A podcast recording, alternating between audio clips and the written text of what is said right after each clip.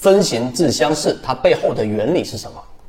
是我们圈子当中非常核心的一个呃筛选鱼池标的的一个方法。首先，第一个啊，我们先要更好的理解什么叫做分形自相似。它不是简单的缠论的一个概念，就你可以想象一棵树，它有很多分支，分支又有很多很多的分支，那这些分支其实看起来都非常相似。这其实自分形自相似是来自于数学的一个概念，所以你会发现很多的这种生命体，它是由细胞构成，细胞呢又由细胞之间的分子构成，那这一个其实都是在不断的一个自相似的过程。但是你要明白第二点很重要的原理。那就是在我们的所有的生物进化过程当中，很多的物种在不断不断的强大过程当中，它会牺牲个体，然后导致呃这一个整个物种越来越强大，这是第一种形式。第二种就是我们的这一种器官啊组织，它往往会牺牲一些很弱的这一些细胞，然后呢来完成自己组织或者自己的器官的一个强大，就这两种形态。那在我们的交易当中，到底怎么样引入过来呢？那我们如果只讲上述，那就是理论；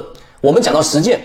其实自选鱼池也是一样的，一个好的自选鱼池，实际上呢是需要不断不断的过滤掉很多表面上看起来很好的标的，它的价值很好，它有很长的这一种啊看起来的护城河，估值又偏低啊，那这样的标的呢，在价值分析的这一种交易者的眼中，它简直就是一块宝。但是呢，在自选鱼池过滤的过程当中，你再回忆刚才我所说的分形自相似，一种物种它要越来越强大，它一定是要让这个个体当中弱的个体，然后不断的消亡，把这个基因突变、环境的突变，然后让更加强的这种个体生存下去、延续下去，来适应环境。在自选鱼池也是一样，我们会把那些看似很好的标的放进去啊，符合我们圈子模型的啊，然后呢有护城河的放进去，但它仅仅是自选鱼池。过程当中，它会有一个不断淘汰的过程。我们其实自选鱼池一般都是在二十只前后，有时候可能多的时候到三十只，但其中会有很多好的标的会不断的被我们淘汰出去。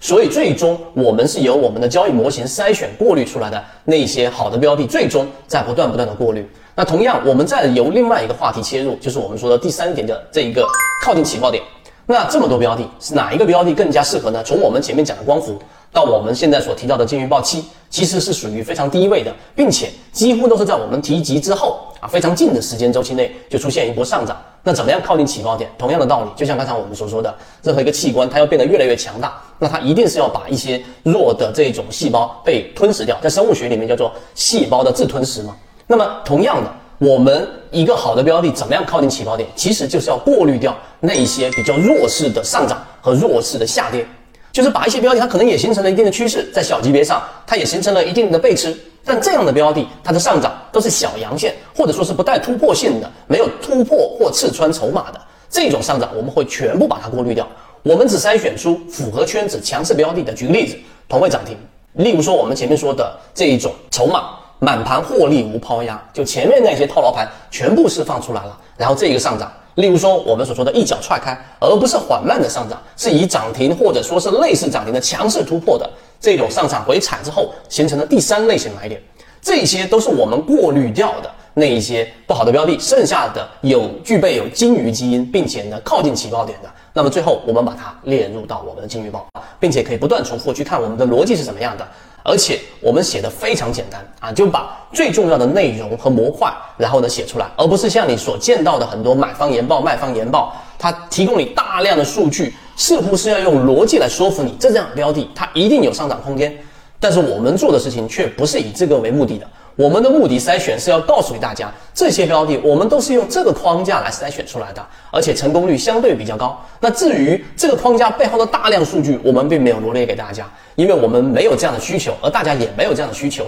就是要弄清每一个数据的逻辑。我们已经帮大家做了一定的筛选，于是我们就有了金鱼报七份，并且。篇幅非常短，并且框架非常固定的交付给大家，最终的目的就是希望大家能够自己把这些模型对于自己的交易有所启发，嵌入到自己的交易模型。这个就是我们说既用结果又用时间来给大家证明，同时大家不仅得到了我们所说的鱼，但同时最重要的得到了三点水这个鱼，就这个方法来完善自己的交易模式。这就是今天我们花啊这一个比较长的时间给大家去解释到底我们怎么筛选，其实是来自于这一个分型的自相似，以及所有的物种进化过程当中的这种牺牲，到底是来自于什么角度，在我们交易当中有什么启发，以及我们这个启发怎么样用模型来把它落入到实战。今天讲这么多，和你一起终身进化。你想进一步完善自己的交易框架和模型的话，可以鼓掌之上公众平台进一步系统学习。